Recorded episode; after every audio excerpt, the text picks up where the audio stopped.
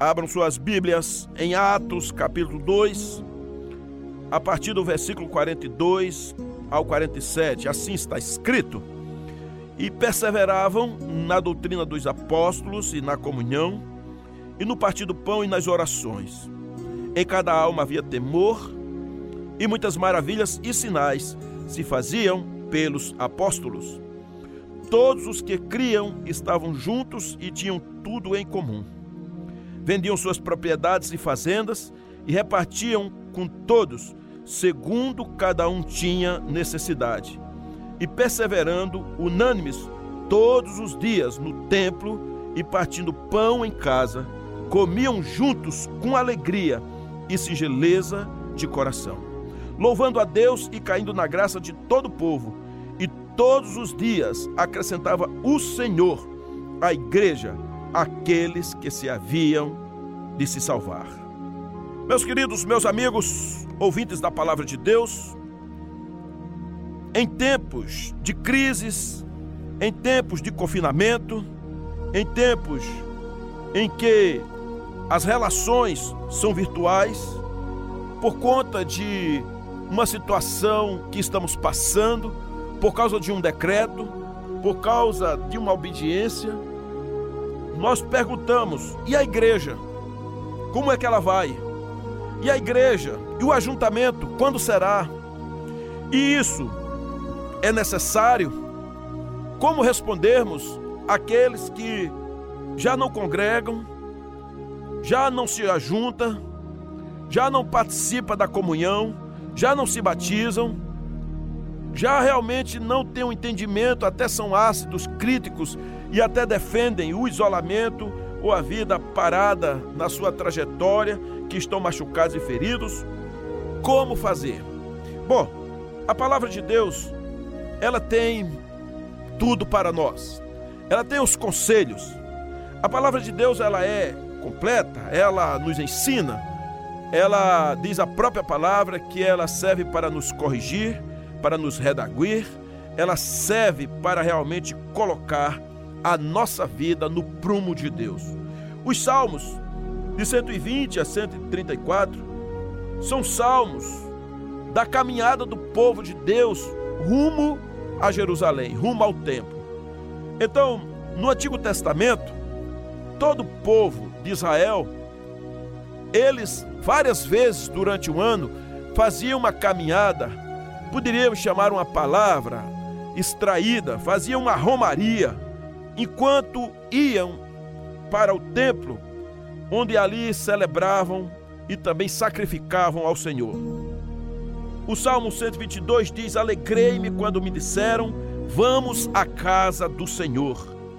Então era prazer do povo de Deus ir à casa de Deus, e enquanto eles iam caminhando, iam cantando, louvando. E por isso que quando Davi, ele boa parte dos salmos, a grande parte dos salmos que foram compilados por ele, saiu, saíram da pena do rei Davi, foram escritos por ele, tratava da alegria do povo louvando a Deus enquanto caminhavam para o templo.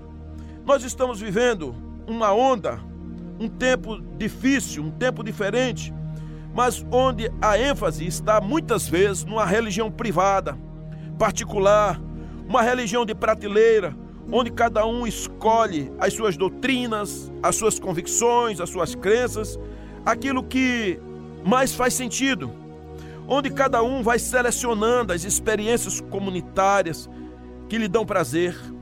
Nesse tempo em que a religião vai se tornando essa jornada privatizada, onde se consome religião pelas mídias sociais, nesse tempo de mídia espiritualizada, Queridos, resgatar a importância de viver na comunhão da igreja é de suma importância.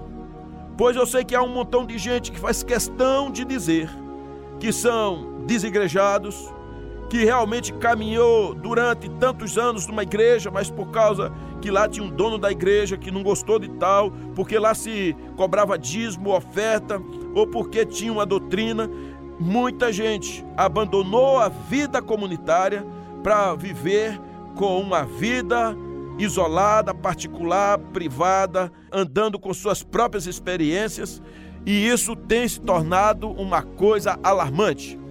Haja vista que são mais de 17 milhões de pessoas que se dizem cristãos, mas que não acham mais a necessidade e a vantagem de participar de uma comunidade de fé, de prática da palavra de Deus.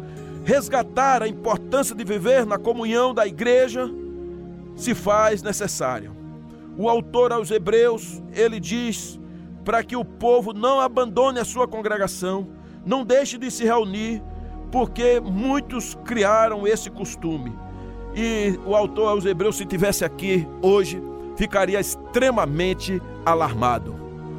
Viver na rede de relações da comunidade, viver na troca de vidas, no entrelaçamento do dia a dia, porque sim, queridos, viver nessa comunhão que se produz no relacionamento da igreja, viver, sabe, entranhados, isso faz parte de uma caminhada de fé, de uma caminhada de quem olha para o mesmo autor, porque não somos chamados a viver isolados, sabe, ali com dois ou três amigos ou apenas com a família. Não, porque eu sou chamado a olhar para o outro, e o outro que eu falo não é só o meu parente ou somente como uma, um produto de prateleira que eu ando consumindo e falo assim: não, eu vou escolher, como na televisão, como você entra hoje lá no Instagram e olha, tem um montão de pregadores, cantores que estão ao vivo e você fala assim: hoje eu quero ouvir o pastor tal, hoje eu quero ouvir a mulher tal, o cantor tal. Não é assim. Não, isso não é uma vida de relação. Tem seu valor? Tem. Tem seu aprendizado? Tem. Tem alguma algum enlevo no negócio? Sim, mas não é isso a vida de relação comunitária. Nós precisamos sair desta redoma, ah, eu só vou ouvir os louvores que gosto. Então, por isso que eu não vou na igreja, porque ela canta o que eu não gosto. O jeito do pastor, o jeito do irmãozinho, o jeito do líder, nós estamos atrás de ídolos. Nós estamos ou atrás de ídolos ou atrás de um isolacionismo. Por isso, quando eu leio Atos 2, 42 a 47, quando aqui registra os primeiros encontros da igreja, dessa vida comunitária, dessa relação, dessa vida do calor, nos traz lições incríveis, queridos. E essa é uma vida daquele que está sendo discipulado dentro da comunidade da igreja chamada Igreja de Jesus. É na comunhão com a igreja que nós temos o contato e temos o ensino dos evangelhos e daquilo que os apóstolos ensinaram. É na vida da igreja que nós aprendemos a respeito das sagradas escrituras, conhecemos a razão da nossa fé, a razão da nossa esperança, onde somos lapidados, onde nós ganhamos maior consistência, maior lucidez no ensino dos apóstolos, daquilo que cremos e das nossas convicções é, pautadas na palavra de Deus. É na comunidade onde aprendemos os fundamentos da nossa fé, a respeito da nossa crença, onde é que ela se baseia. E fé, que é uma coisa diferente simplesmente de crença, porque fé é uma confiança plena em Deus. A fé é o encontro com o Senhor, é um descansar, é realmente jogar a vida aos cuidados e aos propósitos, ficar 100% nas mãos do Senhor. Isso é fé. Enquanto que crença tem muito a ver com o que pensamos a respeito de Deus, as coisas que imaginamos e tem a ver com a nossa trajetória e de repente pode mudar. Por isso que as nossas crenças, para que realmente elas funcionem, precisam estar pautadas numa carreira de fé no nosso Senhor Jesus Cristo. Meus amigos, minhas amadas ouvintes, a maneira como nós nos relacionamos com Deus tem muito com aquilo como pensamos a respeito de Deus. Há muita gente equivocada. Há muita gente equivocada com o que pensa a respeito de Deus. Tem fé, mas as suas crenças são como a nuvem de fumaça, pois funcionam como caminhos distorcidos para andar com Deus. São pensamentos, são ideias, talvez do ideário popular, uma mistura dos sentimentos do povo, tipo, ah, eu ouvi dizer que é assim, eu fiquei sabendo, eu acho que é o achismo, é, são coisas do pensômetro humano. Como é que você está? Como está a sua fé, sua relação com a comunidade? O que você tem pensado? Quais as suas crenças? Precisamos chamar onde o evangelho não fala, a palavra não fala. Quem fala são as experiências e tudo fica comprometido. Será que você pode amadurecer nesse tempo? Nesse tempo de pureza que o Senhor chama para que haja assim? nesse tempo de refino, nesse tempo de peneira, nesse tempo de decisões, de ideias, onde o Evangelho realmente precisa ser implantado e dominar a nossa vida, queridos. Paulo chegou a dizer que eles, os hebreus, eles até tinham zelo de Deus, mas não sabiam discernir a comunhão da igreja. Por isso, é muito bom dos que estão me ouvindo que tenham conhecido a palavra de Deus andando na igreja desde pequeno. Aqueles pais, avós que conseguiram aprender desde idade tenra, desde menino, desde adolescente, aprendendo na igreja, tendo frequentado a escola bíblica dominical, aprendido as canções do cancioneiro, conhecendo o Velho Testamento, a trajetória, o Novo, a história dos profetas, dos patriarcas, conhecendo as principais histórias, divisões da Bíblia, o Novo Testamento. Isso é muito bom, porque muita gente pegou na, no caminho, se converteu, não leu nada da Bíblia, às vezes está frequentando um, um grupo dissidente, às vezes está andando sozinho, às vezes está aprendendo apenas pela televisão, pelas redes, mas não está se aprofundando. Deus está chamando você Primeiro, para viver uma fé intensa. Segundo, para que você viva na comunidade de fé. Para que você se relacione. Louvado seja Deus por tanto crescimento para aqueles que querem crescer. Eu creio, queridos, amadas, que está se cumprindo o que a palavra está descrevendo em Atos. Porque eu sei que é preocupante quando muitas pessoas se convertem já na vida adulta não tem uma história, não tem uma tradição e não quer saber nada, mas muitos outros mergulham para valer. Eu conheço gente que tem dois, três, quatro anos, mas são muito mais versados na palavra do que gente que tem 10, 15 anos, porque amam a palavra de Deus. A igreja é a nossa família, por causa do sangue do nosso Senhor Jesus Cristo que corre no meio da mesma. Somos família, sim, somos irmãos, claro. Existe no meio da igreja irmãos carnais, alguns imaturos, pode até existir o lobo, existe aquele que o fruto do Espírito Santo não domina ainda, que a quem nós chamamos de imaturo ou carnal, mas a imagem de Jesus Cristo vai se desenvolvendo a partir do momento que aquela pessoa decide ouvir a palavra e aceitá-la. Pessoas que ainda estão correndo, até mesmo buscando entendimento para que possam discernir o que o Senhor está falando. No meio da igreja não só tem situações favoráveis, tem gente que nos fere, pessoas que machucam, nos trazem conflitos, mas, queridos, na maioria das pessoas, a igreja de Jesus Cristo é o ambiente cujas vidas foram transformadas pelo poder do sangue de Jesus. Gente bonita, gente que podemos confiar, gente de cumplicidade, gente que nos ensina, gente que nos aconselha, nos disciplina, gente que nos ama. Sim, eu sinto saudade da igreja.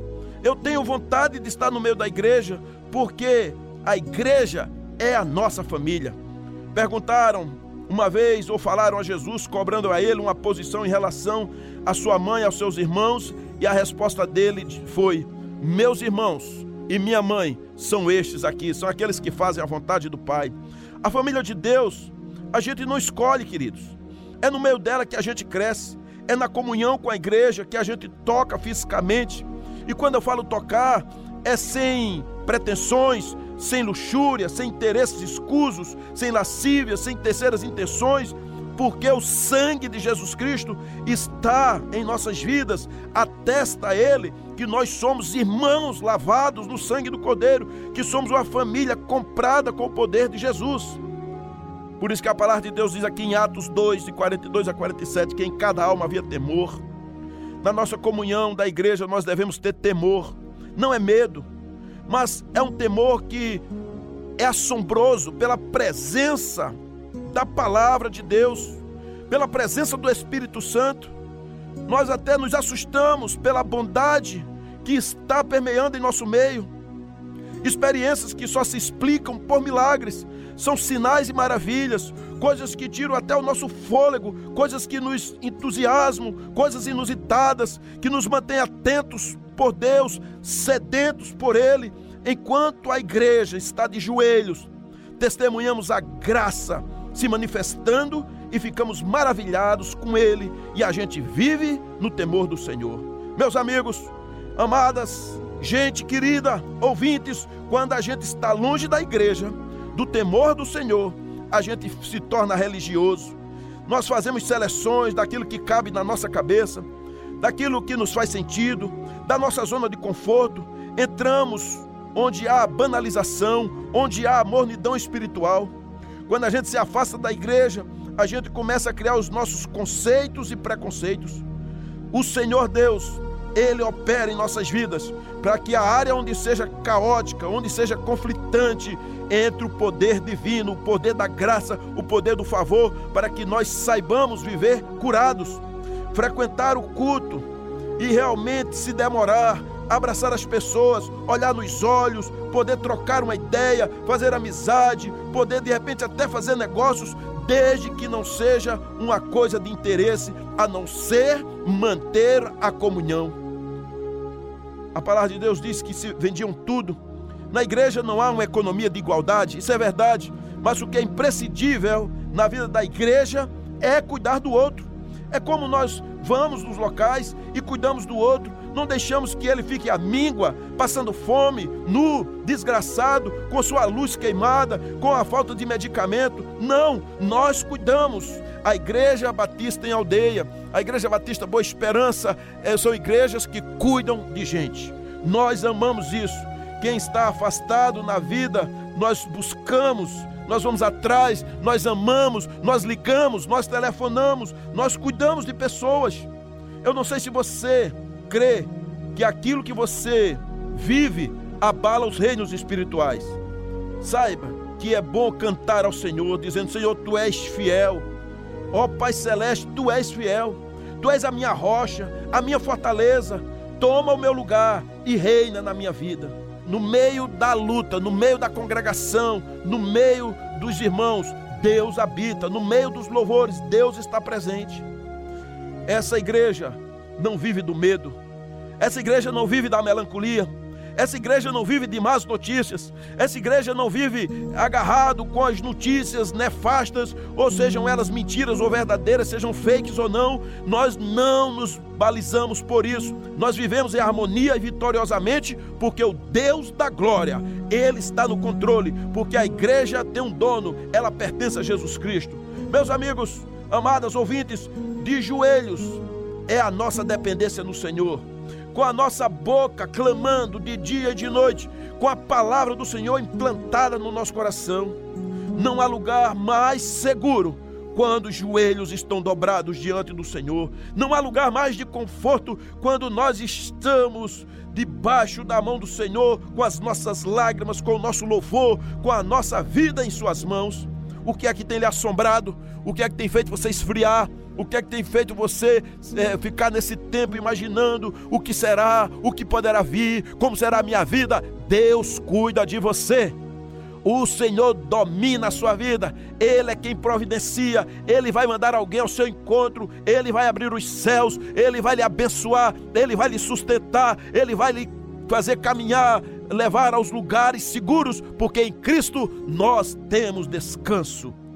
Uma igreja genuína não fica segregando as pessoas, não fica condenando, não fica apontando o dedo, não fica empurrando crenças, não fica medindo, mas fica libertando, abraçando, curando no poder do Espírito Santo. Andar no temor do Senhor partilhando a nova vida, viver uma vida de louvor e gratidão, uma vida cativante, uma vida maravilhosa, uma vida irresistível. Queridas amigas, meus, meus irmãos, pessoas que chegam muitas vezes tão hostis ao Evangelho, tão de lado, tão fugindo, tão amedrontado, tão cheio de defesa, quando começa a ouvir a palavra de Deus, quando começa a receber o abraço, o sorriso, quando a gente louva o Senhor, quando levantamos as mãos, essa pessoa vai se achegando, vai acabando a reticência, vai abrindo o coração. Quando você menos imagina, já está no meio, sendo batizado, crescendo, louvando a Deus. Aleluias! Que tempo maravilhoso quando a gente ama a vida de comunidade. Quando nós gostamos do partir do pão em memória de Jesus. Quando nós participamos do sangue, lembrando que fomos perdoados, lavados e purificados no sangue do Cordeiro. A vida de comunhão da igreja, ela é guardiã da memória da cruz. O apóstolo Paulo diz: quando vocês fazem isso, vocês anunciam a morte de Jesus. Por isso, só tem essa imagem que fala do caráter de Deus. É a cruz de Cristo, é o seu sacrifício, o amor que foi derramado em nossas vidas. Quando nos afastamos da comunhão de Jesus, Simplesmente Deus vai se tornando na nossa vida um ideário, como se fosse apenas uma ideia, uma fumaça. Mas Deus tem nome. Jesus Cristo é a imagem de Deus. Ore a Deus, renove sua comunhão com a igreja. Busque ao Senhor, deixe o Espírito Santo mudar a sua vida, produzir o fruto do Espírito Santo. Então, queridos, vale a pena se entranhar nessa vida da comunhão da igreja quando acabar todo esse tempo, volte para a igreja, faça uma grande festa, uma noite de celebração com a ceia do Senhor e sirva ao Senhor com alegria. Ame a sua igreja, honre a sua igreja, sirva ao Senhor através da sua igreja, tenha uma vida bonita. Se alguém que você conhece deixar a sua igreja, que jamais venha citar o seu nome como culpado. Mas se alguém passar a crer no Senhor, que lembre-se de você daquilo quem você era, daquilo quem você é, daquilo que você fez. Que as pessoas se encantem com você, se encantem com a sua igreja, que mesmo que tenha passado por um momento sofrido, talvez tenha negligenciado, tenha se ferido ou ferido, tenha decepcionado, venha se reconciliar, volte-se para o Senhor, cultive relacionamentos de afeto, relacionamentos profundos, tenha uma vida espiritual à altura, mantenha seu coração aos pés do Senhor e na vida da comunhão da igreja e cause impacto na vida de muitos outros para a glória do Senhor Jesus. Deus seja louvado. A igreja é a noiva de Jesus. A vida de comunidade é santa, é extraordinária, maravilhosa. Convido você a, junto comigo, fazer esta trilha, esta caminhada rumo à pátria celestial. Amém.